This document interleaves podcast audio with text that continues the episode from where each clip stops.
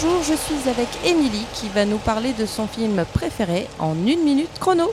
Bonjour. Euh, bah moi mon film préféré c'est euh, Titanic.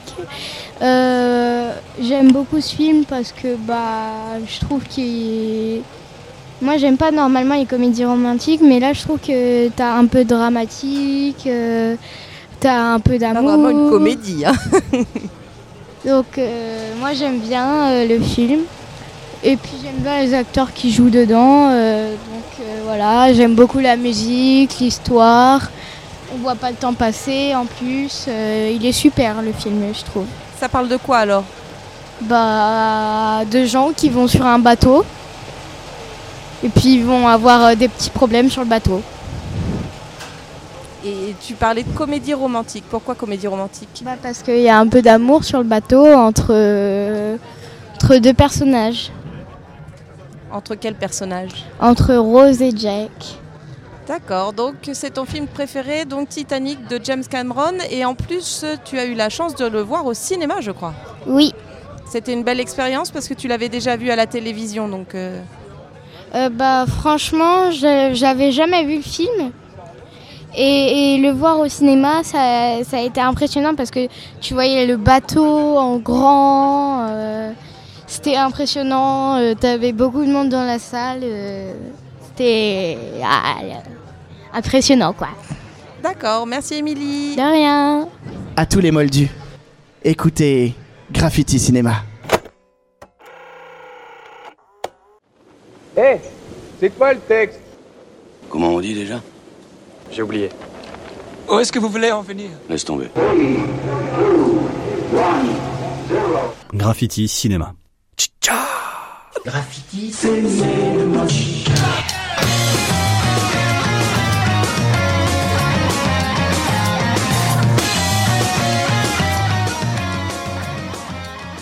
Bonsoir à tous, c'est Romaric, bienvenue dans Graffiti Cinéma. Cette semaine, deuxième numéro de notre émission, de notre mois consacré à Michael Mann, dans une deuxième émission où après son premier film, Le Solitaire, on découvre son parcours dans les années 80, les riches années 80 qui vont nous amener vers Miami Vice, la série, et puis évidemment les premiers films des années 80, euh, en dehors évidemment du solitaire. 86, on va directement faire un saut puisque La Forteresse cachée sera un cas particulier. 86, on parlera du sixième sens et évidemment des années 90 qui vont nous rappeler, nous ramener en tout cas vers un très grand âge d'or qui est assez éloquent dans la carrière du cinéaste. La deuxième partie, c'est en tout cas important puisque elle est également essentielle pour nous dans le sens où c'est une autre activité de l'association. Vous découvrez une présentation de séance sur laquelle nous revenons. On a eu l'immense plaisir de, présenter le Rocky Horror Picture Show au cinéma Les Carmes. On vous fait le bilan avec Thomas et Juliette. Michael Mann avec les Nicolas, Geoffrey et moi-même, Romaric et Milan. C'est parti Henderson seront gardés en détention jusqu'à l'audience. Parfait. Nous aurons besoin de vous.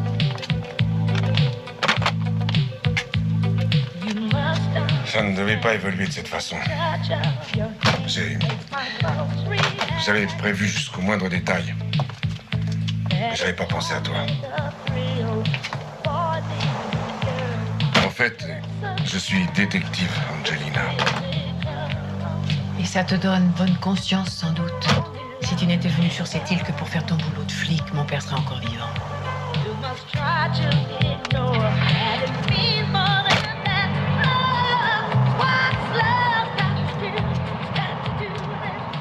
On aborde le cas de, Miami Vice, la série, euh, produite de 84 à 90. Alors pourquoi euh, cette série est évidemment essentielle Parce qu'on est dans un podcast qui s'appelle Graffiti Cinéma, mais vous savez que on a fait parfois pas mal, pas mal, pas mal d'entorses euh, à cette, thématique-là, parce qu'évidemment tout est cinéma pour nous, des, séries aujourd'hui jusqu'au jeu vidéo, on a abordé énormément d'univers qui présente des images et pour le coup ici sans forcément aller aussi loin Miami Vice donc série qui commence à produire à partir de 84. Alors il réalise aucun épisode, mais il est vraiment showrunner, donc il, fait, il impose vraiment son style euh, euh, très important dans, la production. Bah, Nicolas, il a interpellé, mais on vérifiera quand même. Mais je suis à peu près sûr qu'il est showrunner, mais il réalise très très peu euh, de plans. mais en tout cas, il impose sa patte directement créatrice euh, au sein de la série. Euh, et évidemment, c'est absolument indissociable de ce style des années 80 pour Michael Mann, mais également dans toute la pop culture euh, internationale. Miami Vice est une série absolument iconique, incontournable. Alors, on va vous la faire court parce qu'elle n'est pas forcément hyper compliquée non plus à présenter cette série-là, mais on est des générations des années 80 et on est beaucoup à pas avoir eu le droit de la regarder à la télé parce que, premier élément, c'est qu'elle est plutôt violente, hein, cette série-là. quand elle a été diffusée en France, c'était les deuxièmes parties de soirée, voire les troisièmes, et elle a décrit tout simplement euh, deux flics à Miami. Le titre français est plus éloquent, tu meurs. Ça aurait pu s'appeler Deux flics à Miami en costard qui sont sympas et arrêtent des méchants. Et vous aviez tout le mode d'emploi de la série qui était décrit ici. On va évidemment choisir une ville une nouvelle fois qui est personnage principal parce que c'est aussi, vous voyez, on parlait de Chicago juste avant avec le solitaire, mais il y a quand même le cadre qui est systématiquement fondamental de repérage euh, pour Michael Mann. Et Miami est évidemment une ville essentielle parce que dans les cinémas des 50-60, elle était vue comme quasiment une Havane. Là, on va la montrer de manière beaucoup plus urbaine, beaucoup plus moderne. Et c'est la première fois qu'elle est filmée vraiment avec cette patte-là qui va devenir euh, quasiment iconique euh, de, l'image internationale de, cette ville. Alors Nicolas, Miami Vice, c'est vrai que là c'est essentiel de, de, devoir en parler pour le style Michael Mann. Alors Miami Vice, The qui à Miami, on va faire court. Juste trois choses. Trois choses pour vous montrer à quel point cette série était innovante. D'abord, si vous rappelez tous vos souvenirs de l'époque des séries des années 70-80 américaines, dans les génériques, vous voyez les personnages principaux, les héros. On les voit avec des montages des épisodes passés, des épisodes d'avenir. Miami Vice, on voit aucun personnage. Ça dure une minute, montre en main, et on voit uniquement des, des scènes, des bâtiments, des choses qui se passent à Miami. Deuxième chose, moi quand je regardais cette série, je me disais mais c'est bizarre, il pleut tout le temps, tout est mouillé partout. Et en fait non. En fait non. Il faisait exprès d'arroser les sols, les rues pour mettre encore plus de lumière, de luminosité. Pour que ça se marie encore mieux avec les couleurs, les tons pastels de cette ambiance si, typique de, cette vie des, années 80. Et enfin, troisième élément innovant, c'est la bande son. Chaque film avait un budget, euh, pardon, chaque film, lapsus. Chaque épisode avait un budget son euh, colossal pour l'époque. Chaque épisode est presque un clip. Euh, là, dans certaines séries, on entendait un bout de chanson, un bout de morceau. Il y a certains épisodes de Miami Vice où des chansons sont jouées en intégralité et en fait mises en image. Il n'y a même quasiment pas de dialogue. J'ai notamment un souvenir de What's Love, de Tina Turner où on les voit traverser, aller vers, euh, vers la Havane, je crois, vers Cuba, ou les îles Keys en, en hors bord pas un seul dialogue, rien que ça. Tu parles de Dear Tonight de, Phil Collins aussi. Qui il joue d'ailleurs dans la série, mais euh, Phil Collins Oui, oui, il, joue là-dedans. Il y a ce côté aussi, effectivement, on peut, on peut en parler avec énormément de guest stars. En fait, c'est la série du moment, tout le monde voulait un peu y être. Euh, on, croise un, nombre de, de, de gens. Euh, plus ou moins acteurs, plus ou moins bons acteurs, mais plein, plein de célébrités de l'époque. Bref, voilà, un, un, petit coup de pied dans la fourmilière de, des séries télé américaines de l'époque qui, comme tu l'as dit, était euh, en plus des thèmes assez, assez violents, assez glauques. On se parle de trafic de drogue, de prostitution, beaucoup. Euh, il y a des thématiques assez euh, audacieuses à l'époque. On parle du sida, il y a des épisodes qui, qui tournent autour de ça. Donc voilà, vraiment quelque chose d'assez innovant et dans lequel on va retrouver la, patte Michael Mann qui va être sur le grain, sur la lumière, sur les couleurs. tu parlais des costumes dans Collatéral, là ça va être plutôt les tons pastels. tout est harmonisé avec les couleurs des voitures, des immeubles, tout en, en fond. C'est vraiment quelque chose vraiment chiadé aux petits oignons. Alors, le meilleur moyen de voir comment cette esthétique-là a été chiadée euh, et j'irais même copier, recopier, c'est euh, évidemment les jeux vidéo, hein, puisque toute la série GTA et notamment Vice City, c'est euh, Miami Vice évidemment, dans, dans, la façon évidemment d'aller jusqu'au bout du bout du bout de ce style-là, mais évidemment derrière il y a beaucoup de sens. Il y a le côté très de l'idée, en tout cas la volonté de filmer l'envers du décor de tout ce qui va être promotionnel. Donc c'est pour ça que souvent il y a eu des malentendus avec Michael Mann et on peut tout de suite en parler là, sur le côté très euh, pop euh, et très pub, très clipex euh, de Michael Mann. C'est souvent des adjectifs qu'on entend quand on parle de Michael Mann. là, il y a l'idée vraiment de vous montrer une ville séduisante, des beaux atours, une Testarossa blanche à partir de la saison 3 de mémoire, qui est récupérée par un deal, auprès d'un dealer. et vous avez Don Johnson qui, qui parcourt Miami, dès qu'il va chercher une baguette de pain, il va en Testarossa blanche.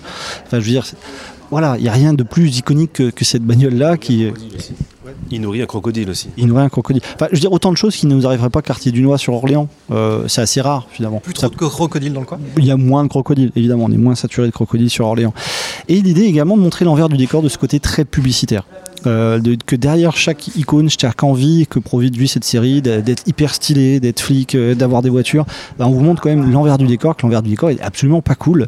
Euh, et c'est tout le côté des années 80 qu'on adore dans ces séries, qui vous montre pas seulement le côté stylistique, mais vraiment ce que les années 80 n'étaient pas forcément absolument folles à vivre. Il y, a, vraiment l'image, mais il y a aussi cette par- partie-là qui est essentielle, très très très dans l'ombre, qu'on retrouve pas évidemment dans les séries qui aujourd'hui vous montrent les années 80 seulement sur des bons côtés fantasmés. Évidemment, là, sans que ce soit une critique directe, ça va être toute euh, l'esthétique Stranger Things notamment. Euh, c'est évid- évidemment une série qui a été très très très inspirante euh, dans le monde entier, évidemment pas seulement pour le cinéma, mais vraiment pour le monde entier. C'est une des premières séries qui devient du cinéma, qui va rapprocher vraiment les frontières entre, entre cinéma et série, et qui aujourd'hui profite de, de ce maelstrom où parfois on a du mal à distinguer les deux. C'est pour ça qu'on râlait un peu tout à l'heure, comme des vieux cons, faut le dire les choses, sur la sortie de Ferrari en- en VOD, mais finalement il y a un sens euh, quasiment euh, qu'on peut rapprocher de la filmographie, de la biographie de Michael Mann, à voir son film sortir sur une plateforme euh, comme un vieux briscard aujourd'hui en, en 2023. Alors sur Miami Vice, on est quelques vieux de la vieille à avoir vu quelques épisodes. Est-ce que vous avez quelques souvenirs pour qu'on finisse sur cette série-là, les amis Geoffrey, Mi- je regarde les, vieux, hein, Geoffrey, euh, Non, tu Nicolas. Je me rappelle, j'avais pas le droit de le regarder, effectivement. Je me rappelle de, de, de passages où c'était les premières overdoses. Je me rappelle de ça, en fait. Des gens qui faisaient des overdoses, Ouais. des gens qui se suicidaient, des gens qui se Ouais, faisaient ouais, assassiner à, à l'heure de grande écoute. Enfin, mais de façon glauque, quoi. C'était pas. euh, Ah non, c'est pas, cool. hein. Magnum, quoi. Ah ouais. C'était C'est pas vraiment- Magnum. Mais- non, mais voilà, mais vraiment, moi, je- Chemise à fleurs. euh, il y, il avait un peu du monde, mais, Mais moi, surtout, je- surtout vers la fin de la série, malheureusement, à partir du moment où Michael Mann sont désintéressés un peu vers les, la, troisième, quatrième, cinquième saison, où là, ça part carrément, carrément cacahuète. Mais il y, avait, il y avait encore un peu d'humour. Il y avait, il y avait le fameux duo euh, des deux, des deux flics qui euh, créait un peu de second degré. Mais tu as tout à fait raison. On voyait des choses qu'on ne voyait voyait pas des choses dures. en Agence Touriste Ouais. ou dans Magnum, Ouais, clairement. Et pas de moustache, par exemple Il y a- non, Très peu, très peu de moustache hein, chez Michael Mann. D'ailleurs, c'est un vrai sujet, ça. Pourquoi, pourquoi? Moustache chez Michael ce Mann. choix esthétique euh, tranché Voilà, ouais, exactement. Alors après, on peut faire un autre parallèle avec. euh, Ah, bah, excuse-moi, Geoffrey.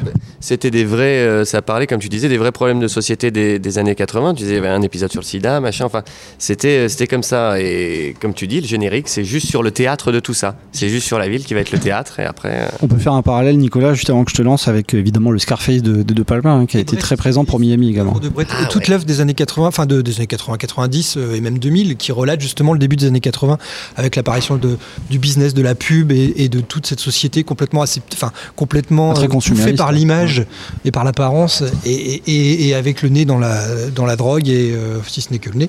Et, Je sais pas ce que tu mets d'autre. Voilà, en, en repensant, je fais vraiment un parallèle avec ces thématiques assez âpres euh, de Bret Easton Ellis et de toutes ces. Oui, ouais, complètement. de, de- de tout- alors plutôt ces bouquins parce que du coup je trouve que les films vont pas assez loin par rapport à toutes ces Ça thématiques. sera un vrai sujet de podcast Mais euh, ouais. ce sera un sujet. Mais voilà, moi je fais un parallèle justement avec Ouais, euh, ouais, complètement. euh, Michael Mann et Bret Easton Ellis. Ok, bah c'est c'est vrai que nous, pour le coup, c'est essentiel, vital de parler de Miami Vice. car, Alors, on peut le dire, puisque tu parlais tout à l'heure des, des bandes-sons, Nicolas. euh, Il n'y a pas aujourd'hui d'édition DVD Blu-ray de Miami Vice, justement pour ces histoires de droit. hein. Il y a beaucoup de séries comme ça euh, qui. ouais. Il y a une édition Blu-ray qui est sortie. Ah, pardon, alors là, euh, génial. Je le coupe en montage, parce que sinon j'aurais l'air con. Je, je l'ai, elle est encore sous blister. En fait, je malheureusement, je l'ai pas encore visionné. Je l'ai acheté que récemment, et a priori, ils ont ils ont repris euh, peut-être pas la totalité, mais au moins une bonne partie des, euh, des titres qu'on entendait dans la, dans la série d'origine, parce que comme tu dis, oui, ça, ça revenait très cher hein, pour tout récupérer les droits à chaque fois. ouais. D'ailleurs, il y a des versions avec euh, des, des chansons reprises par d'autres artistes inconnus, ce qui coûtait moins cher pour que d'avoir le morceau original.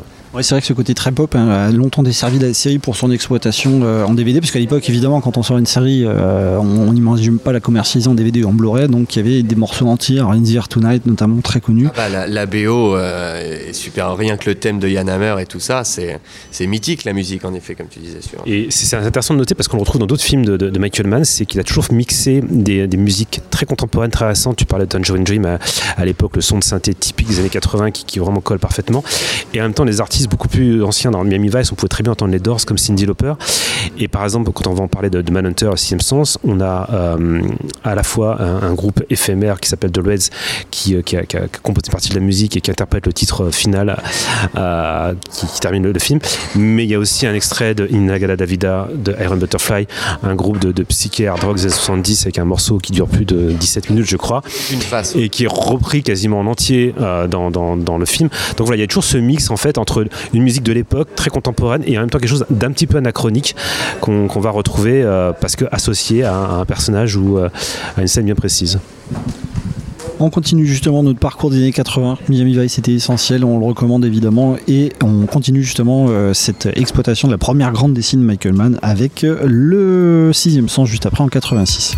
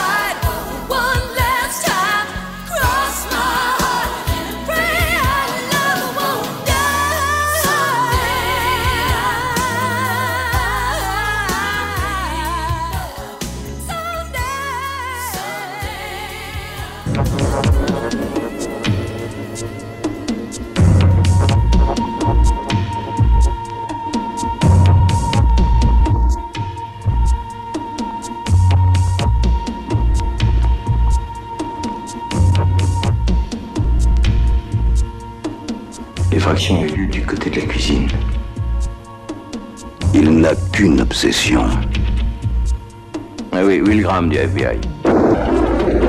Le trouver. Voici les dents du sujet. Regardez.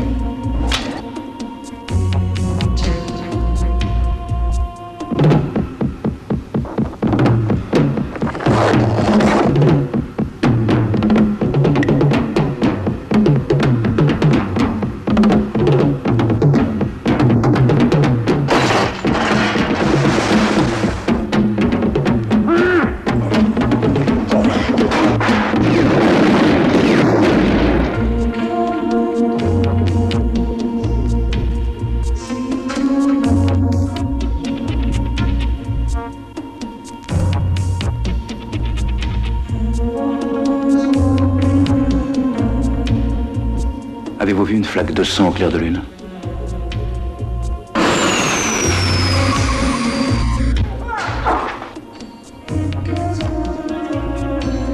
William, tu vas te rendre malade ou te faire tuer.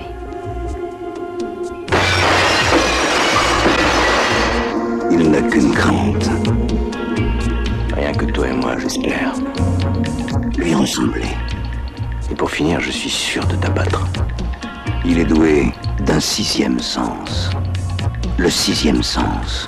Ils l'ont tous les deux. L'un pour tuer, l'autre pour survivre. Alors le sixième sens, on, on est en 86. Alors je vais les lancer parce que c'est vrai qu'on on, on fait long, on parle de beaucoup de choses avec Michael Mann. Solitaire en 86. Alors pour le- on, on en a parlé en 80, là on est avec le sixième sens en 86. J'ai fait un saut dans le temps. Je vous disais qu'on était chronologique pour ces années 80. La Forteresse Temps, on vous en parlera parce que c'est un film de 83 qui est très particulier, euh, qui a un style gothique qu'on abordera notamment dans les films les moins bien perçus de, de Michael Mann, qui ont, ont vraiment eu un, est part, problème. mais Voilà. à part dans son style, Donc, dans l'histoire même, c'est On complètement. va se le garder sous le coude justement celui-ci pour cette particularité-là. Et le sixième sens, on y arrive parce que c'est un film où Michael Mann a maîtrisé tout ce qu'il voulait. Et vous allez voir que quand on va aborder la, forteresse noire, justement, vous comprendrez pourquoi on va le mettre à part justement dans l'analyse de Michael Mann qu'on qu'on vous propose. C'est qu'il n'a pas pu faire tout ce qu'il voulait. C'était un des films maudits en tout cas de sa carrière, euh, qui est aujourd'hui très très rare pour les cinéphiles. Mais le sixième sens euh, est un film vraiment ici encore une fois très important puisqu'on a vraiment une forme de triade avec Miami Vice, le solitaire, le sixième sens qui va être va vraiment poser euh, le jalon euh, visuel du, du de, de Michael Mann. Donc le sixième sens, cette fois-ci, on est dans, dans ce- cette adaptation de Thomas Harris, hein, dont tu nous parlais tout à l'heure, euh, Geoffrey, en introduction, de, de Dragon Rouge. Alors le film sort en, le bouquin sort en 81, on l'adapte directement en 86. Il a souvent été occulté après le film de Jonathan Demi. Bah, ça. Euh, voilà, le silence des agneaux. Ce qui a lancé le truc, c'est la première personnification de Lecter, enfin Lector dans Hmm. Manhunter. Et ouais, ouais, il est, c'est, vraiment dommage qu'il soit un petit peu. Bah, en effet, il y a une redécouverte autour de ce film quand même, mais euh, alors qu'il est vachement bien, quoi. Il faut le voir, ne serait-ce sur les, l'atmosphère, sur, euh, sur les acteurs qui sont très bons aussi. Quand même, Noonan qui est toujours très très bon, qui est toujours flippant, qui joue euh, la. Mais euh, Il joue le méchant. T'as euh, Brian Cox qui c'est le premier à avoir quand même fait avant Hopkins et on voit et c'est là qu'on voit à partir du même personnage la direction d'acteur aussi qui a été prise. C'est, toujours intéressant de pouvoir comparer deux adaptations comme ça du- d'une même œuvre et de voir euh, et puis voilà sur ces atmosphères, ces ambiances, les codes couleurs du héros et tout ça c'est génial. Il y a Alors, déjà tout. William Peterson joue le Will Graham, hein, euh, qui est le profiler qui a été euh, des tonnes de fois adapté depuis, puisque c'est un univers très très dense, hein, l'univers de Thomas Harris. C'est la première fois donc qu'on voit au cinéma. Il sort de sa retraite pour redevenir une forme de mentaliste avant l'heure, pour parler justement de, de cette enquête sur laquelle on n'a pas d'in- d'informations. On le ramène, on va devoir retourner voir l'animal lecteur. Brian Cox joue la première version d'Animal Lecteur, donc c'est Animal Lecteur V1. La V2, évidemment, ce sera euh, no- notre ami. Vous l'avez? La V2 d'Animal Lecteur. Euh, Anthony Hopkins. Anthony Hopkins, Oui, non, c'est pour voir si vous réussissez. Si vous connaissez la particularité d'Anthony Hopkins pour ce, ce rôle-là, c'est c'est, euh, a eu l'Oscar du meilleur acteur en, en apparaissant 13 minutes à l'écran, ce qui est un record oui, euh, pour Sans Anthony Hopkins. Voilà, Ça, sans cligner des yeux. voilà. Voilà, donc la V1, Brian Cobb, c'est tout aussi intéressante. Hein, que ça serait vraiment lui faire injure de ne pas vous conseiller de voir ce film-là. Le sixième sens, on va avoir en gros ce qui va montrer tous les excès euh, de- que Michael Mann veut montrer. On vous parlait de pub, de côté clipesque tout à l'heure avec Miami Vice. On va pas forcément se répéter ici parce que c'est très très important. Mais cette structure-là, cette volonté de mettre en avant et le- la- la- l'aventure psychologique que représente ce film-là, qui est très profonde, puisqu'on se tourne autour de- du, du personnage vraiment du, du mentaliste qui est Will Graham, on voit à quel point il, il va se poser des questions très profondes pour mettre ça en scène. Ah oui, il repousse les frontières à chaque fois, c'est vraiment très très tendu sur entre la folie et tout ça, et justement c'est c'est parfait pour lui, pour euh, c'est un très bon challenge pour mettre en image, en, en couleur, les, euh, l'état d'esprit du personnage, les angoisses euh, et tout, donc ça marche très bien entre le côté aseptisé de la euh, blanc de, la cellule de Brian Cox, c'est pareil, le blanc pour un cinéaste comme ça, ça a telle et telle euh, fonction. Donc c'est vraiment intéressant. Et puis pour voir euh, Monsieur les experts Las Vegas qui faisait du cinéma avant. Oui, quoi. exactement. Personne qui est un bon acteur. Voilà, après, bon, il avait des piscines à payer avec les experts, qui n'était pas une mauvaise Beaucoup série. d'ex-femmes. sa Première saison. Mais c'est vrai que le voir euh, également, parce qu'on parle de beaucoup de visuels depuis tout à l'heure avec Michael Mann, mais on voit également une direction d'acteur qui est très très fine. hein. Euh, on, on voit également que les acteurs qui viennent avec lui, ils travaillent. Vous allez avoir, on parlera de lui tout à l'heure, mais ce côté très très très perfectionniste de Michael Mann qui est présent chez les personnages, il est très présent également dans la préparation des rôles. hein. Euh, comme James Caan, euh, en plus, il y a les écoles de l'acteur studio à cette époque-là pour beaucoup de comédiens. Donc vous avez des comédiens qui vont prendre leur rôle, qui vont s'immerger. Euh, on vous citera dans Hit tout à l'heure Val Kilmer et Robert Ouais, De Niro qui a fait taxi pendant Il des fait mois, taxi, trois mois de- même Jana Pinkett Smith qui joue dans très peu de plans dans, dans Collatéral, elle va voir une avocate pendant plusieurs jours pour, pour la voir. Donc ce côté-là est très présent. Et, et c'est vrai qu'on voit également que dans la direction d'acteur, et c'est important aussi de le signer sur le tournage de, de- du sixième sens, par exemple tout à l'heure on parlait de Tom Noonan, euh, il, était mis à l'écart sur le tournage. hein. Euh, il avait, euh, c'est un grand bonhomme, pas très épais, une présence assez inquiétante, volontairement, et c'est Tom Noonan qui était d'accord avec ça évidemment sur, avec Michael Mann. il n'était jamais avec le reste de l'équipe. Donc il y avait cette présence un peu éthérée, un peu distante, qui était, qui se retranscrit à l'image, qui est assez inquiétante pour tout le monde, parce qu'on voit assez peu et ses apparitions sont très très très finement choisies, qui évidemment profite d'une ambiance du tournage et de la, de la- du management du tournage, je dirais. Milan, ça t'inspire peut-être? Non, ouais, moi j'avais une remarque. euh, du coup, euh, dans le sixième sens, il y a Samina Siri. Waouh. Quoi? Je sais pas, t'as dit il a fait taxi. Il... Oh, waouh Oh, il nous a fait du mal. Voilà. je plaçais juste la blague, je repars. Oh, il nous a fait du mal. oh là là, j'étais pas faux pour ça, moi. La transition est terrible. J'aurais bien aimé voir Samina série euh, mise en scène par, Ah, ça par Michael Mann. Ça aurait été assez exceptionnel. Bien voir. Alors, en tout cas, on vous conseille Mike, euh, le sixième sens, évidemment, euh, qui est à revoir tous les films de Michael Mann. On n'aura pas beaucoup à ne pas vous bon, conseiller. Voilà. faire. Euh, Non, mais vous faites vous plaisir. la fin. hein. Vin Diesel aussi, non, bon, on est bon. Eh ben, écoutez, cherchez-les. Euh, vous faites Où est Charlie dans le sixième sens, vous cherchez ces comédiens. Et en tout cas, vous aurez le plaisir, si même si vous les trouvez pas, d'avoir vu un très très grand film, euh, justement sur cette ambiance absolument profonde, vertigineuse, qui est mise en scène dans cette adaptation de Thomas Harris.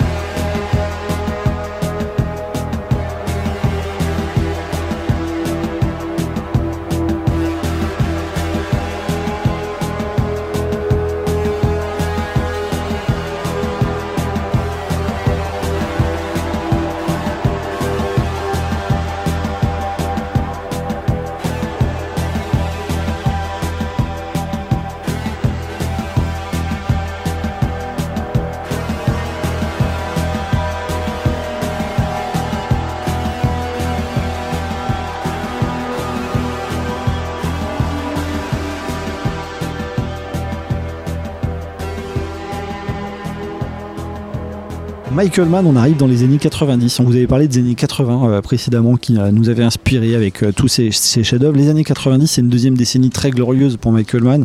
Il n'y a pas encore les malentendus qu'on vous évoquera dans une dernière émission. Et on va commencer cette grande décennie des années 90 euh, exceptionnelle pour lui avec le premier grand succès public qu'il obtient, euh, qu'il euh, qu'il arrive en tout cas en ce qui sera, restera son plus grand succès. Un grand le- classique. Et ouais, qui est un immense classique qui est le dernier des Mohicans en 1992. Et c'est le dernier à l'avoir adapté. Il y avait eu quand même plein d'adaptations de, de ce bouquin. C'est un bouquin à la base, Euh, même avec Fonda, tout ça, tout ça. Plus personne s'y est collé derrière. non, c'est bon, il a plié le game avec dernier des Mohicans, c'est très bien. On touche pas. Alors, le dernier des Mohicans, c'est évidemment un, livre et une œuvre absolument culte euh, aux États-Unis, qui est adapté, donc, on rappelle, de James Fenimore Cooper, qui est publié en 1826 aux États-Unis. Et évidemment, comme le disait, euh, tu nous rappelais, Geoffrey, c'est un des films, les- des bouquins les plus adaptés euh, de l'histoire de la littérature américaine. On est en 1750 euh, cette fois-ci. C'est le premier, chronologiquement, le premier, première pierre dans, l'analyse du monde américain par Michael Mann. La hein, construction de l'Amérique. Exactement.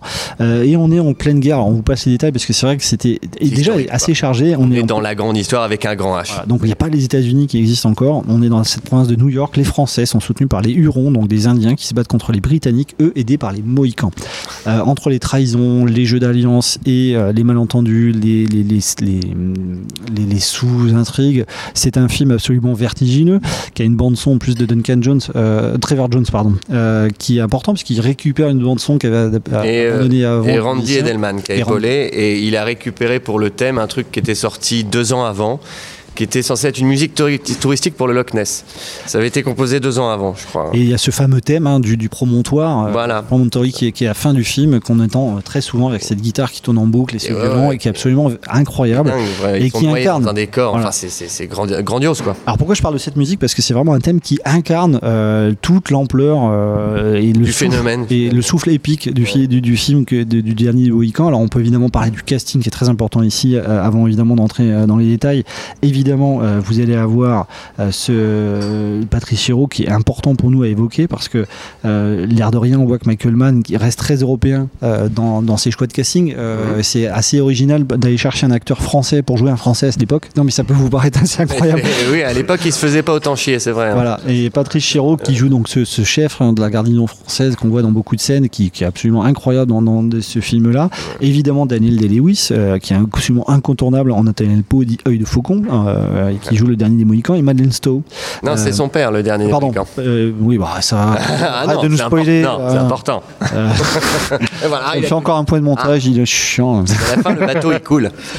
Waouh, waouh Madeleine Stowe qui joue donc euh, Cora Munro, qui euh, va être ici hein, très importante, et puis évidemment un casting beaucoup plus européen après, avec notamment Jodie May euh, qui joue la petite sœur, Alice Munro qu'on retrouvera Johnny May dans euh, notamment The Witcher, la première saison, qui joue euh, la, la reine euh, Calante. Alors ce casting-là européen vous montre bien en tout cas la volonté pour Michael Mann de coller vraiment au maximum à l'histoire, mais pour le dernier des Mohicans, on va voir Ici, en fait, une façon de mélanger un, rôle, un genre iconique euh, aux États-Unis, qui est évidemment le western, la romance, euh, le constitué, conti- euh, historique. Pourtant, on casse éno- énormément les codes euh, urbains, puisqu'on vous parlait tout à l'heure de grandes villes, de grandes étendues, assez apaisantes, qui cassent un peu avec l'image très anxiogène des années 70. Euh, ici, on revient à ce côté vraiment de, rêve américain au sens le plus noble du terme, le rêve des origines, le, le volonté d'ou- d'ouverture, de liberté, de transmission. C'est un peu un ovni hein, sur sa filmographie quand même, Hmm. ce film, parce qu'il est vraiment très très hollywoodien.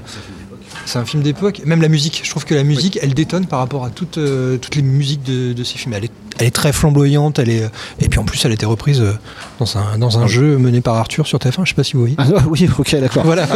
Donc on était avec Samina Seri Oui, oui, d'avant, là on va-et-vient, sur Arthur, le vendredi soir. de qualité, c'était repris par Arthur, attention. Vous nous faites du mal, vous nous faites du mal. Alors c'est vrai qu'il est très hollywoodien ce film-là et, et assez surprenant dans le sens où euh, Michael Mann finalement on le découvre ici, il, a- il obtient peut-être et c'est- on n'a pas de retour de Michael Mann là-dessus, on l'a contacté mais il n'a pas répondu sur Messenger. Euh, il n'y a pas eu forcément de malaise par rapport à ça dans le sens où c'est peut-être un film qui reprend semble moins au reste de sa filmographie d'un point de vue iconique, euh, esthétique je dirais. Euh, on est dans ces grandes étendues de forêt, cet univers vraiment épique. Il s'est quand même emparé du truc parce qu'encore une fois, il a vu avec son chef, son chef op et tout ça. Il a, il a étudié, il a regardé les peintures. Bah, voilà, son inspiration, c'est les peintures anglaises des naturalistes, paysagistes et tout ça. Et en fait, c'était la recherche de la lumière vraiment authentique.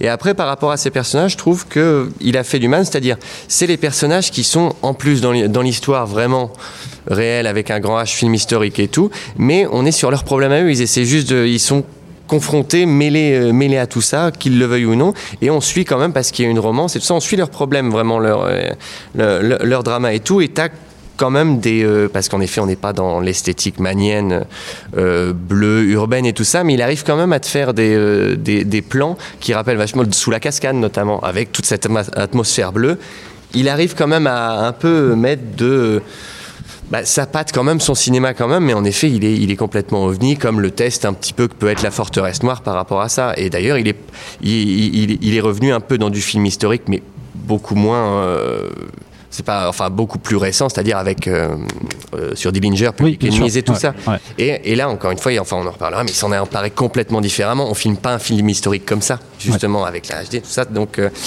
non, je trouve que c'est encore une fois, ça peut être, même si ça peut faire un peu, parfois, genre de truc, un peu film de commande, de studio, il s'en est bien emparé. En fait, il a quand même réussi à faire son truc, son adaptation, en, en mettant euh, quelques thématiques qui lui tiennent à cœur quand même.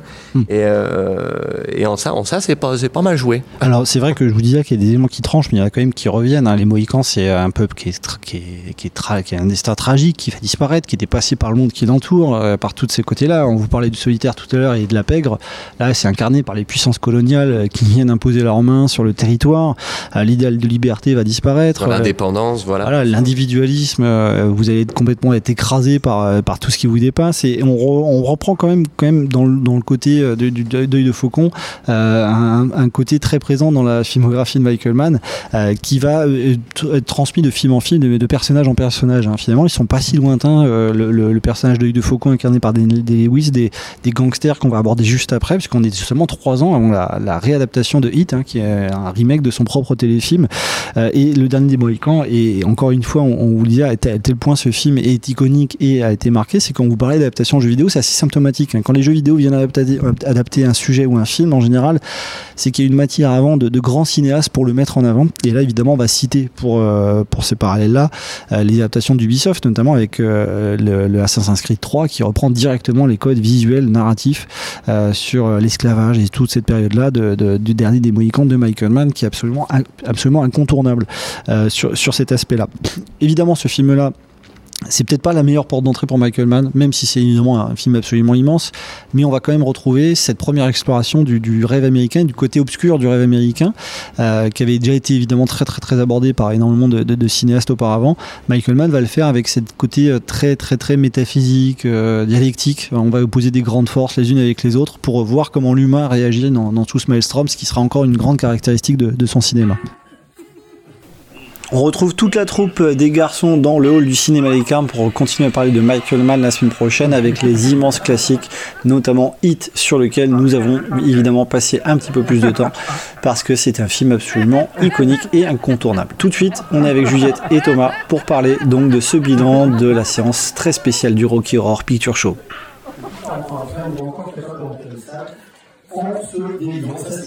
Ça parce que moi, au départ, j'ai juste chemise à carreaux, c'est pas un mouvement officiel, il y en a d'autres qui l'ont fait, peut-être l'ont fait. Euh, mais... en tout cas, on remercie, beaucoup vous faites à ce moment-là, tous partager avec vous, comme quoi le cinéma, c'est le cinéma, surtout pour le film comme celui-ci. Allez, merci.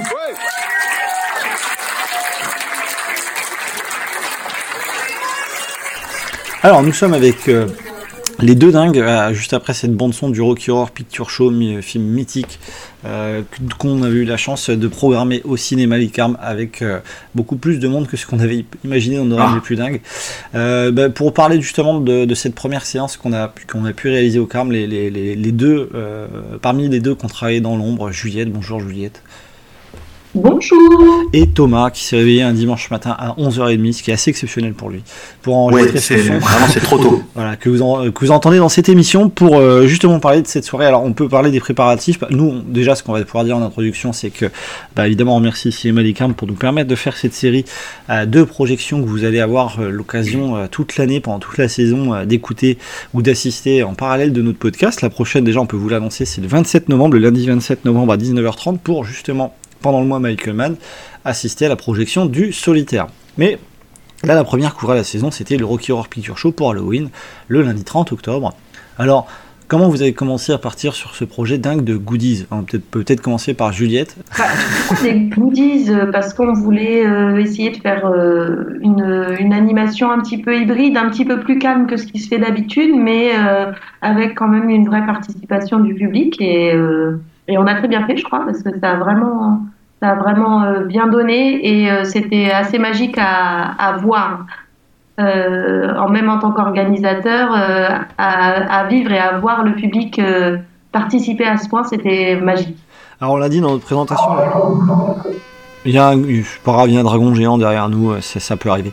Euh, L'objectif, en fait, c'était bon, bien rappeler qu'on l'a dit dans la présentation, Rocky Horror Picture Show, c'est une comédie musicale assez euh, classique, linéaire. si on prend juste le scénario, vous avez des personnes qui se perdent dans la campagne, qui ça ressemble à un film d'horreur, ils tombent sur un château hanté, il y a des gens qui se mettent à chanter partout. Mais euh, même si au départ c'est pas un gros succès à la fois en comédie musicale et en film, il est devenu culte. Donc on parlait justement de ces fameuses interactions qu'il y a pendant le film. C'est ça qui a été, euh, qui, a fait du film vraiment quelque chose de culte. Et c'est vrai que pour une première fois au Carme, euh, pour nous, Ouais, quand, ça s'est quand ça s'est décidé, là, vous, je pense que les, gens adorent les coulisses aussi. Quand ça s'est décidé dans, le courant de, des vacances, des grandes vacances, quand on a commencé à parler de ça, tout de suite, on a vu que, que les cartes, d'ailleurs, tu bien de les remercier, on leur remercie encore, ils- étaient plus que enthousiastes. Et on a commencé à leur dire, mais euh, bah, voilà, pour faire quelque chose, on va, on va mettre des, des animations qui, qui, qui se font dans les, dans, dans les cinémas, dans les séances de minuit. Qu'on peut le rappeler, mais ce film-là, en fait, il devient culte parce que euh, c'est les gens qui s'approprient le, le film en lui-même. Mhm. C'est assez rare de se dire que euh, les gens vont là-bas pour, pour créer une sorte de communauté, on pourrait dire avant les réseaux sociaux, pour le coup. Euh, où chacun savait euh, que en allant dans cet événement, euh, on allait partager avec des, euh, des gens fans une sorte de pré-convention, un peu comme ce que, ce que faisaient les, les- les conventions Star Trek ou Star Wars, ce genre de choses. C'est des gens qui partagent, qui connaissent déjà le film, euh, qui connaissent toutes les répliques, euh, qui, euh, qui chantent par cœur comme, euh, comme Juliette. C'est ça, par cœur Si. comme Juliette, par cœur comme Tom, par cœur comme votre serviteur qui chantait. Alors, assez faux, hein, on va se. Toujours juste, oui. Voilà, pas toujours juste. Moi je voulais très pas te mettre mal à l'aise, mais si tu abordes ce sujet, oui. Voilà. Euh, et, euh, et quand on a proposé ça, on a dit, bah voilà, euh, nous ce qu'on aimerait faire, c'est une séance euh, un peu hybride, pas totalement aussi poussée que, que ce qui se fait ailleurs, parce que euh, vraiment, euh, pour, pour- pour que les gens s'en rendent compte, vraiment ailleurs, on, on est obligé de bâcher le cinéma, parce que euh, tout le monde vient avec des pistolets à eau, et euh, il y a une scène de pluie, donc euh, je- hein, vous avez bien compris qu'évidemment, tout le monde se tire dessus. Et le cinéma, euh, bon, il est rarement bien au sec. Voilà. Euh, Alors, il l'avait fait il y a donc- 10 ans avec de, de l'eau, hein, on, on- je- on- Ouais. on me l'avait dit, mais par contre, c'est vrai que tout ce qui est Eric, etc., il ne l'avait pas fait. Nous, on était euh, partis sur Voilà, le donc lit on avec est- la voilà, on grande est- équipe du film, Donc, du euh, ce cinéma. qu'on- ce qu'on ce que- ce que- ce qu'on avait, euh, ce qu'on avait décidé de faire, c'est euh, c'est vraiment la, la, la, la partie plus soft pour que aussi les gens qui n'avaient jamais vu le film euh, se sentent pas un peu perdus et euh, euh, un peu étrangers euh, au- à la séance en elle-même. Euh, que tout le monde soit bien intégré aussi. Euh, Donc, on, ce qu'on ce qu'on- on peut en parler. Qu'est-ce qu'il y avait de prévu? Alors, Juliette, dans, le, dans notre fameux euh, sac que tu as rempli avec Marie. euh, Oui, c'est c'est vrai que Et Juliette, nos enfants. Parce qu'on a fait bosser nos enfants. Ouais, c'est ça. tel, des, tel des Chinois des années 80. Alors on peut le rappeler à l'entrée, euh, donc Juliette en ouvreuse avec des enfants donc réduits en esclavage évidemment pour l'occasion, euh, ont donné un sac euh, justement avec plein de goodies pour que chaque euh, participant de la soirée puisse euh, justement faire euh, euh, ces- ces- ces événements, euh, ces interactions avec le film. Alors on, on y retrouvait quoi dedans grâce à notre générosité euh, légendaire? Alors déjà, on peut dire le badge de graffiti cinéma, parce que bon, il faut, faut quand même que euh, les gens euh, se souviennent que c'était nous qui avions participé avec les cartes pour faire cette animation. Et euh, ensuite, on avait un petit carton euh, où on expliquait un petit peu ce qu'il y avait justement dans le kit et ce qu'il fallait faire au cours de la séance qui était bien euh, pour les gens qui devaient découvrir, sachant que quand le film était commencé, dans le noir, ils pouvaient plus rien lire, mais c'est pas grave. La prochaine fois, on en prend un phosphorescent. mais il faudra plus de budget. Euh, et au dos de ce petit carton explicatif, il y avait les pas de, du Time Warp, la mythique danse de Rocky Horror Picture Show. En plus de ça, il y avait euh, bien sûr du riz, un petit sachet de riz pour les deux mariages. Et je peux vous dire que les Carmes ont dû s'amuser à tout balayer. Alors, on s'est fait gronder le soir même, on s'est fait gronder le lendemain, euh, et ils se sont fait gronder aussi par leurs équipes de nettoyage. Donc c'est génial, ça a été une réussite absolue. Et, euh, et c'est vrai que Ouais, on a demandé l'autorisation quand même. Mais évidemment, on a une autorisation, mais c'est une fois tous les 10 ans. Il faut savoir que c'est vraiment exceptionnel euh, pour une salle orléanaise de, de, de pouvoir faire ça. Et non, non, vraiment, c'était assez extraordinaire. C'est vrai, bon, moi je voulais vous poser la question parce que je l'ai découvert moi sur le tard, mais comment vous, euh, bande de zinzin, clairement pour le dire, euh, vous avez découvert donc ce film-là et comment vous êtes rentré dans ce délire de vouloir chanter des trucs euh, devant un film avec des mecs en barésie Alors moi, je l'ai découvert euh, assez tard parce que j'étais au lycée. Je pense que j'étais en, en première, donc du coup c'était en, en 97, donc ça faisait déjà 20 ans que le film était sorti.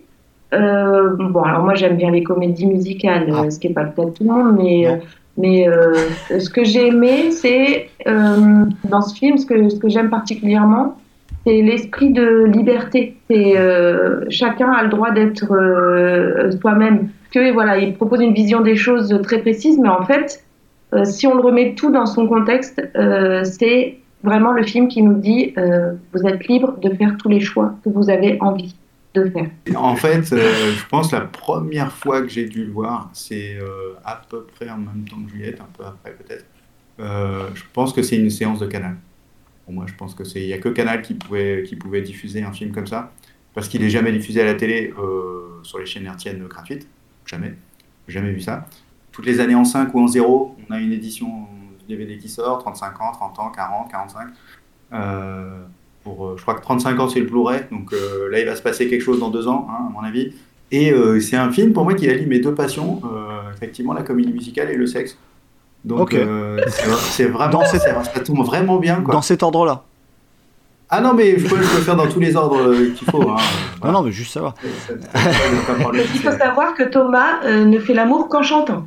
Voilà, c'est ça. Voilà. Je- vous êtes au courant maintenant, c'est c'est vraiment le. Du Aznavour d'ailleurs. En rigolant, mis à part tout ça, euh, Juliette a raison dans- sur, sur cet aspect que, euh, effectivement, ça fait partie des films qui, euh, qui est suffisamment mainstream, c'est-à-dire produit par la Fox, donc euh, une grosse société de production, alors qu'avant, tous ces films-là, comme les films de John Waters, ils sont, ils sont, ils sont quasiment invisibles. Il faut aller dans des, euh, dans des, dans des petits cinémas d'arrêt-essai euh, avec euh, un public bien acquis à la cause, bien avant, pour pouvoir les voir. Et c'est une petite prise de risque de la part de la Fox, même si on peut se dire qu'en en donnant euh, 2 millions comme ça Oui, pour faire un film, c'est de l'argent de poche. c'est pas grand-chose. C'est pas grand-chose. Euh, en se disant, bon, on va voir si ça marche, si ça marche pas, c'est pas grave, on n'a pas perdu grand-chose. Si ça marche, euh, c'est tout bonus, c'est tout bénéf pour nous, quoi. Euh, mais euh, c'est ce qui, c'est le film qui permet de mettre en lumière, de mettre en lumière ça. Et euh, alors on peut trouver des, euh, des, euh, des défauts avec une relecture de, de maintenant. Effectivement, on peut se dire que bah, le, le, le personnage qui, qui de, Tim Curry. de Tim Curry, de Frankenfurter, qui, qui justement dévoie tous les autres personnages, leur fait prendre conscience qu'ils sont vraiment eux, ben, c'est un alien. C'est un transsexuel et c'est un alien. Alors effectivement, quand on pose la question maintenant en disant, bah ouais, ah, vous vous rendez compte, montrer que euh, euh, les personnes transgenres, les transsexuels sont des, sont des aliens, c'est pas, euh, c'est pas top. Bon, il faut aussi prendre le, le contexte du film. C'est-à-dire que c'est euh, une parodie des films de science-fiction des années 30-40, fait partie des premiers films méta, c'est-à-dire que euh, Richard O'Brien, il parle de, de- de- des, des films qu'il a vus quand il était gamin. Euh, et ça fait partie de ces premiers gars comme euh, George Lucas ou, euh, ou Spielberg qui sont nés à peu près dans les mêmes périodes et qui commencent à faire des films sur ce qu'ils ont vu. Avant, les réalisateurs des années 40, ils faisaient des films sur ce qu'ils avaient lu. Oui. Ce qui est un peu différent. Euh, donc c'est les premières fois que les images bah, créent d'autres images finalement. Maintenant, ils font Donc, des films sur ce qu'ils ont joué. Ce qui est encore bizarre. ben c'est c'est- ben, exactement ça. C'est vrai. C'est Ça arrive aussi à une période où aux États-Unis, on a le nouvel Hollywood, euh, les- la politique des auteurs très inspirée de l'Europe euh, qui commence vraiment à se démocratiser. Et puis c'est pas un hasard aussi qu'il y a beaucoup d'acteurs euh, britanniques dans ce casting également. Donc, bah, à commencer par Tim Curry évidemment. Il y a aussi le fait que, que si, si tu veux aller par là, c'est le, la sortie de, de, de l'album David Bowie où il Hmm. commence à être Hmm, Ziggy Stardust. Ziggy Stardust. C'est toute cette mouvance-là qui Ouais, ressort. quoi. Et pour revenir dans la salle, franchement, voir 150 personnes Jouer adhérer à un, images, ouais. à un projet de bêtises, euh, je veux dire, ça fait du bien de se dire qu'il y a, il y, a, il y a autant de, de gens qui sont, qui sont prêts à jouer le jeu. Là, pour Orléans, en tout cas, avec les équipes des Carmes, on était euh, tout à fait éberlués de voir qu'il y avait autant de monde. Alors, il y avait un effet de vacances, évidemment, mais qui était prêt à jouer le jeu, à faire cette séance interactive, qui a, qui a vraiment pas vraiment beaucoup de, de, de points communs et pas vraiment de points de comparaison avec d'autres films dans, potentiellement dans, dans l'histoire du cinéma qui sont devenus interactifs euh, et qui nous ramènent un peu au premier âge, enfin, tout premier âge du cinéma. euh, muet où les gens parlaient, euh, les gens réagissaient directement pendant la séance, donc des films qu'on évoquera notamment au mois de janvier pendant notre prochaine séance de présentation qu'on fera à l'alliage. Au mois de janvier, on vous tiendra évidemment au courant. On fait un petit sondage toujours à- Ouais. au moment de, la, au moment de la séance et on dit qui a vu le film. Alors, on a qui a déjà vu le film. On a déjà la moitié des gens qui ont, qui ont levé la main. Donc ça veut dire que l'autre moitié ne l'avait pas vu. Oui. Donc euh, ils viennent quand même sur un. Sur un... Malentendu Non, sur, euh, ça veut dire que les gens sont, sont curieux quelque part. Oui, complètement. euh, j'ai jamais vu, je viens. Euh, je fais un effort, je viens. C'est pas j'ai jamais vu, j'allume ma télécommande et, euh, et je regarde. Non, c'est je viens. Euh, donc on se déplace. Et euh, sur cette partie, sur ces, sur ces 50% de gens qui l'avaient déjà vu, on a demandé qu'il avait déjà vu au cinéma. Alors là, on a encore une cinquantaine de pourcents de, de bras qui se baissent. Ouais. Et en fait, le dernier, c'est qui l'a vu à sa sortie. Et là, il n'y a qu'un seul bras qui reste levé. C'est toujours assez formidable d'avoir ça dans une salle. On a été obligé de lui donner un cadeau. C'est ça, bah ouais, voilà, de, de se dire qu'il y, a- il y a plus de 40 ans, il y a des gens qui, euh, Mm. qui, qui avaient déjà vu ce film, déjà de niche, il y a 40 ans. Donc, euh, Et bah, cette dame était venue costumée Oui. c'est vrai. C'est vrai, c'est vrai, elle a joué le jeu aussi. Il y avait quelques personnes costumées qui est plutôt. euh, qui est- qui- c'est très rigolo à, à voir, mais euh, les, les gens étaient aussi comme ils étaient, quoi. Et ils se sont rendus compte que. bah, Palam, pam, pam, pam. voilà, très bien, McDo. Il pouvait, il pouvait, il pouvait, et, euh, voilà, ça pouvait marcher. Et euh, toutes les, toutes les petites lumières qu'on a trouvées sur euh, sur les sites chinois ont bien fonctionné. Euh, ça, c'est, ça donne des, euh, ça donne des effets plutôt très très cool. Ah oui, oui, on a des Sur, très très belles les images. Voilà, on est en radio, mais c'est vrai qu'on a des très très belles images sur la page, sur la page du cinéma. euh, c'est c'est assez poignant. Juliette. Et euh, moi, ce que je voulais dire, c'est euh, donc les lumières, c'était magique à voir aussi. Mais euh, moi, ce qui m'a vraiment, enfin, je pense que je garderai cette image très longtemps, c'est quand on a fait le time warp et nous, on était face aux spectateurs et on a 150 personnes devant nous qui étaient debout devant leur siège de cinéma et qui faisaient la Corée. Euh, c'était mais vraiment extraordinaire quoi. Ça c'est c'est vraiment un souvenir euh, fantastique quoi. Alors, il y a eu deux chutes hein, euh, pendant cette danse, il faut le savoir. Euh, non. Avant de couper le Non, micro. mais c'était- c'était- c'était c'était un des trucs qui me faisait, qui me, pas m'angoissait au point de me lever la nuit, mais de me dire mince si, si ça floppe, si les gens ne, oui, ne dansent pas, si les gens se lèvent pas ou se dansent pas quoi. Euh, C'était un petit euh, et on a vu tout de suite que ça allait, euh, que ça allait assez vite fonctionner. Bah ça j'ai deux explications. rassuré. Euh, deux explications. Notre indicible charisme évidemment à- pour inciter les gens à, à danser. Ça c'est quelque chose qui a principalement joué. Et puis après évidemment la qualité du film hein, qui est très communicative, que- mais ça a joué de manière assez mineure évidemment. bien sûr. Bon, D'ailleurs, en parlant de la qualité du film, euh, peut-être que tu peux donner toi aussi ton avis, Romaric, puisque je Ah. crois que c'était à peu près la première fois où tu le voyais réellement en entier. Oui. Et euh, tu peux expliquer d'ailleurs pourquoi tu, le, tu ne l'avais pas regardé avant et enfin, si cette séance t'a plu, pourquoi elle t'a plu?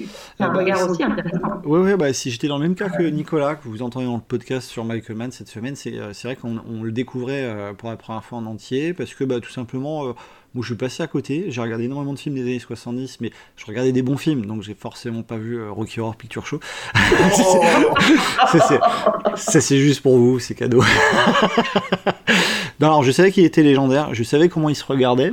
Et euh, j'ai jamais eu l'occasion en fait de le voir tout simplement sur Orléans ni sur Paris euh, en salle. Donc euh, il y a beaucoup de films comme ça, on se dit bon bah si je dois le regarder comme je sais qu'il est culte, je vais pas le regarder dans ma cuisine ou, ou de manière un peu comme faisaient beaucoup de cinéphiles dans les années 70. Euh, un peu nécrophile en gros, il faut tout regarder, euh, tout ce qui se fait euh, sans réfléchir. Donc là, celui-là, je savais que je attendais des conditions comme ça pour le voir, et c'était pareil pour Nicolas. Donc pour le voir, en fait, moi, ce qui m'a marqué, oui, c'est qu'il y a un vrai effet d'entraînement du film, dans le sens où, un peu comme certains stand-uppers qui vont très très loin dans l'interprétation, on se dit, mais si on regardait un bout du stand-up sans être préparé, on dirait, mais qu'est-ce que c'est que ces espèces de dingues? Et effectivement, le film, il a tellement pas de limite que même en allant très très loin dans l'outrance, il, il se pose jamais la question de plaire ou de pas plaire, ce qui fait qu'au début, à mon avis, il n'a pas eu de succès. Mais comme c'est fait avec immensément euh, d'authenticité et puis de sincérité, il y a un vrai effet euh, communicatif en fait qui fonctionne très très bien, même pour des gens qui ne l'ont pas vu, quoi, des béotiens comme moi. Euh, donc maintenant, ouais, c'est ce côté too much, totalement assumé. extravagant, fait qu'il est, même si aujourd'hui il n'y a plus vraiment de marge dans notre monde très pop culture, à l'époque il était marginal, il l'est toujours un peu aujourd'hui parce que ça reste une niche, mais il y a une vraie authenticité dans, quasiment thérapeutique en fait dans, dans, cet, effet d'entraînement. Donc moi j'ai été fasciné par ça parce que je me dis même un film entre guillemets à l'époque qu'on mettait euh, comme marginal, comme petit film euh, avec pas de pognon et pas d'acteur connu, euh, il peut ramener en fait à ce qu'était le cinéma au départ, à savoir un véritable effet d'entraînement, créer des sensations et euh, être euh, pour le coup alors le mot inspirant est devenu un mot valise mais là euh, vraiment on est en plein dedans quoi. Euh, c'est-à-dire qu'il y a des gens qui pensaient pas se lever et danser au début de la séance qu'ils l'ont fait et on a les images hein, de, de tout c'est ça. On est on est capacité de gêner à peu près 150 personnes puisque c'est le- les chiffres qu'on a vus 154 personnes dans la salle c'était vraiment assez invraisemblable au bon sens du terme Puis ça fait typiquement partie de, de- des, des films que, dont on se dit qu'il faut les voir au cinéma. ah ouais ouais complètement hein, ce qu'on a Que dit même euh, si on les a vus l'information. 5, 6 fois, 10 fois euh, euh, au- sur, sur votre écran de télé, euh, ça fait pas la même chose. Ah ouais, complètement. Et, euh, et c'est vrai que là, pour le coup, euh, c'est un nouvel. Ce qu'on avait dit dans notre présentation, euh, les cinémas se vivent en salle. Et euh, on était en tout cas effectivement ravis de, de vivre ça parce que. On voit euh, la différence de nature, évidemment, entre voir un film solo et vivre une vraie expérience euh, collective, sociale, sociologique également, parce que j'aime bien euh, mettre des mots un peu euh, pompeux. Et en tout cas, bah, un grand merci bah, pour tout ça, parce que c'est vrai que là, pour le coup, c'est vraiment la première saison qu'en parallèle du podcast, on va présenter des séances comme celle-ci. Des films interactifs comme Rocky Horror Picture Show, il n'y en a pas 150, mais on en cherche quelques-uns quand même, avec les équipes du cinéma Les Carmes évidemment. Et c'est vrai que Juliette, on peut peut-être avoir une précision pour les semaines à venir. Bah euh, oui, on va pas se mentir, on est en train d'essayer de d'éventuellement euh, euh, trouver une animation sympa euh, sur euh, The Blues Brothers. Exactement, ouais. Les c'est- parmi nous suivent, Il sera diffusé, hein, on vous donnera les dates, les références, mais c'est vrai qu'on a commencé à chercher d'autres films du même acabit pour, pour ça, pour revivre ça. Et dans, dans le domaine des comédies musicales, il n'y en a pas beaucoup en fait qui sont de ce niveau de, de, de connaissance et de potentiellement d'interaction avec, avec le, le film et ce qu'on voit. Et c'est vrai que The Blues Brothers, c'est quand même très difficile à, à éviter, donc on vous tiendra au courant dans les prochaines semaines, mais c'est vrai qu'on commence à bosser là-dessus, avec grand intérêt. Yes. Voilà, et, euh, et moi j'ai déjà, en plus j'ai le même timbre de voix que Ja- James Bellucci, donc euh, je suis prêt à Oui. chanter. Et ça s'entend. Bah bien sûr. Exactement quoi. Non mais en tout cas un immense merci pour ça. Euh, c'est vrai que c'était très important euh, de d'en reparler euh, justement parce que c'est vrai que à la fois pour nous on- avoir le plaisir de vous recevoir dans, dans ces séances là, ça coûte pas franchement Mhm. grand chose. On passe un bon moment, on présente le film, on fait des quiz et on partage tout ça. Et puis surtout nous on aime bien rencontrer les gens qui de temps en temps nous écoutent, euh, parce qu'il y en a. Et, euh, et puis, euh, bah, évidemment, euh, ramener en salle, c'est tout l'intérêt de cette association, de ce podcast et de toutes ces séances-là avec la super équipe des Carmes à l'avenir. Donc, on aura d'autres séances certainement à vous proposer dans, dans le restant de l'année avec l'équipe de l'Alliage Olivet, les équipes du Pâté Orléans, Pâté Saran. Il y a un vrai beau boulot en ce moment dans notre ville d'Orléans, mais on voyagera, hein, puisque vous nous écoutez pas seulement à Orléans et un peu partout. euh, donc, euh, on voyagera et on n'hésitera pas à se déplacer dans, dans tous les cinémas qui, qui seront intéressés par, intéressés par ces séances-là, puisque nous, on, a, on est très intéressés, évidemment, par ces partages-là. Merci euh, beaucoup, les amis. On remercie également Marie, qui n'était pas là aujourd'hui, mais qui a beaucoup travaillé. Les enfants, qui étaient réduits en esclavage, Ah. comme on le disait tout à l'heure, euh, qui ont énormément bossé. Nicolas, euh, qui est venu nous donner un coup de main euh, le jour de la séance. Et puis, évidemment, Coralie, Léa, Myriam, toute l'équipe des Carmes qui était là ce fameux soir, évidemment. Alors oui, moi, moi je précise que là où il y a de la comédie musicale et du sexe, je me déplace. Pour les gens, si des fois ils ont envie. Eh ben on va faire, on va faire, on va chercher sur internet. Ça va faire un terme de recherche assez bizarre, mais Google, il va, il va être en PLS là. mais- voilà. Bon, la blague, euh, le jeu de mots auquel vous avez échappé pendant la présentation et, euh, et pendant les émissions, je vous le dis maintenant, qu'évidemment, Tim Curry n'est pas le fils de Pierre et Marie, même si c'était Voilà. assez tentant. Je vous avoue. Voilà. Aïe, aïe, aïe, aïe. Mais ouais, non, mais je la, je la mets maintenant, je la pose là, parce que je la Il, trouve. il a failli être flic. C'est le Léo Curie. Magnifique. Poulet au curry, c'est splendide. À la semaine prochaine. Bisous à la semaine prochaine. Bisous. Bisous. Pourquoi vous avez fait euh, ces graffitis Pourquoi vous faites ça? Hein?